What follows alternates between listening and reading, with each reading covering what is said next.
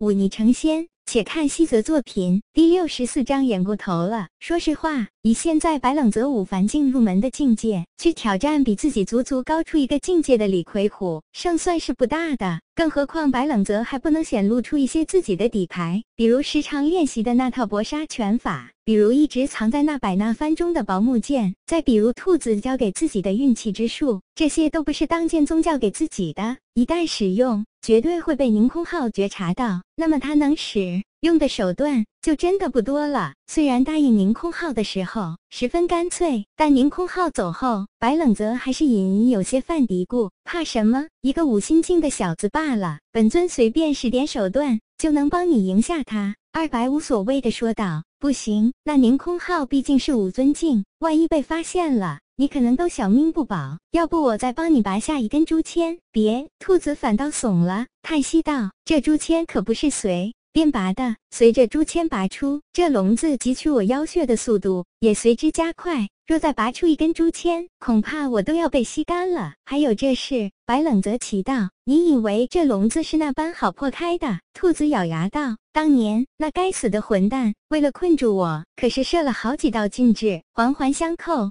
好不恶毒。这千年来，我拼命地冲击，总算破开了一些。”现在就只剩下了这笼子和竹签，可是这才是最难破开的。两根竹签已经是我的极限。前阵子托你的福，喝了一点囚牛妖血，算是恢复了一些妖力，但距离那第三根竹签还早着呢。你的意思是，你也需要妖血？白冷泽无语道：“那咱们还真是有缘呐！”放屁！本尊跟了你小子，算是倒了八辈子血霉。兔子龇牙咧嘴，白冷泽耸耸肩，不以为意，说道：“大不了以后。”我再得到妖血，分你一份，这还差不多。不过我提醒你，你练这妖炼之术，可千万别乱用妖血，这是有讲究的。一些普通的妖血，你服用了，不过白白浪费；而一些过于强大的妖血，你用了却适得其反。囚牛不算厉害的妖怪，不是说龙之子吗？那不过是幼年囚牛。若是成年之后，哼哼，区区几个半吊子武尊竟能拿得下他？白冷泽点点头，又想到一点，开口问道：“那如果短时间内拔出诛签之后再插回去呢？你有把握骗过那宁空号？”若只是一根的话，虽有些风险，倒也可行。至于骗过宁空浩，想来没有问题。白冷泽沉默了一会，开口道：“到时候我自己先上，若不行了，你再帮忙。”李魁虎自然也知道了要跟白冷泽擂台放对的消息，只不过对他来说，若赢了便是免去一场责罚，若输了则要去做那杂物三个月。这惩罚已经颇重了，人都会抱团。虽然入室弟子之间竞争激烈，但是其他入室弟子在得知这个消息后，还是难免要来安慰一下李魁虎，但却没有人替他担心。五心境对战五凡境，根本就是一场没有悬念的胜利。三日时间稍纵即逝。这天早上，白冷泽一直到太阳升的老高。才慢吞吞的来到擂台处，却看到那李魁虎早已等在那里，显然已经等候多时。擂台周围有着几个身穿白衣。背负长剑的入室弟子，应该是与这李魁虎交好的师兄弟。相比之下，白冷泽一人前来就有些寒碜了。那些记名弟子大多不满于白冷泽初入宗门就拿到剑谱，所以无人愿意与他交集。白冷泽倒也乐得清闲，看到白冷泽这么晚才来，李魁虎冷哼一声。开口道：“如此重要的日子，你居然到现在才来，平白让这些师兄们等了这么许久，你可懂礼数？”白冷泽平静地看了一眼那几白衣高观。卓尔不凡的师兄开口道：“上师来了吗？”李魁虎回道：“上师自然要来的晚一些。”话还没说完，就被白冷泽打断：“那我就没有迟到。至于诸位师兄早来此等候多时，恕我冒犯，是谁让你们早来等着的？”上师之说，今日上午比试，可没说在几时呀？你李魁虎早领教过白冷泽一张巧嘴的厉害，冷哼一声，不再言语，心里却早将白冷泽骂了几百遍心。李暗暗盘算着，一会击败了白冷泽要如何羞辱，一直等到日上三竿，那位宁上士才耷拉着眼皮，一晃一晃的舔着肚子来到擂台。都到了，上擂台吧。宁空浩打了个哈欠，无精打采道。两人上了擂台，互相行礼，然后各自取了一把未开刃的长剑，白冷泽掂了掂手里这把长剑，倒也觉得颇为顺手。凌空浩说了一声“开始”，李逵虎手腕一转，脚下生风，快步朝着白冷泽飞跃过去，竟是选择了抢攻。白冷泽心知自己无论境界还是身体素质，都不是这李逵虎的对手，不敢怠慢，斜退出一步，用了那剑术中一招举火式，架住李逵虎手中长剑，然后前踏一步。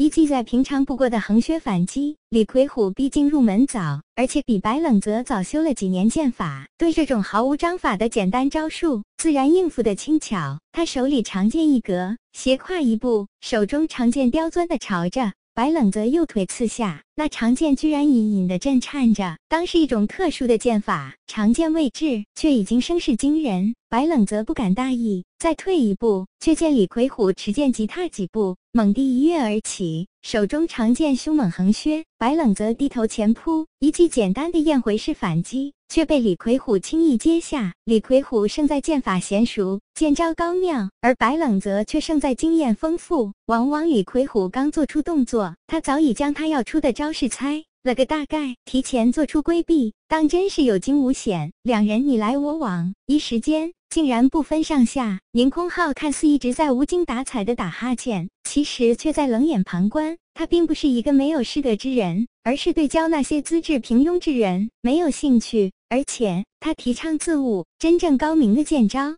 从来都不是按照剑谱一板一眼练出来的，而是剑士在感悟剑道之后自创的招式。李魁虎的表现，他看在眼里，只能给一个不算死板的评价。可是白冷泽却大大不同了，不管是眼力还是反应，都是上上之选，而且头脑灵活，不拘泥于剑招，偶尔还有一些亮眼的小招式。虽然简单，却胜在实用。凌空浩越看眼睛越亮，到后来更是直接站起身来。白冷泽虽然在跟李逵虎过招，却一直偷偷的在注意宁空浩的反应。在看到宁空浩越来越专注的眼神，心叫一声不好，知道自己虽然刻意收敛，却还是演过头了力。可故意卖了一个破绽，李逵虎久战不下，心里焦急。看到白冷泽终于露出破绽，立刻挺剑刺来。白冷泽看准时机，突然丢下手中长剑，一把握住李逵虎刺来的长剑。那长剑未曾开刃，连他的手都没有划破。白冷泽趁着李逵虎发愣，朝着他的裤裆就是一脚。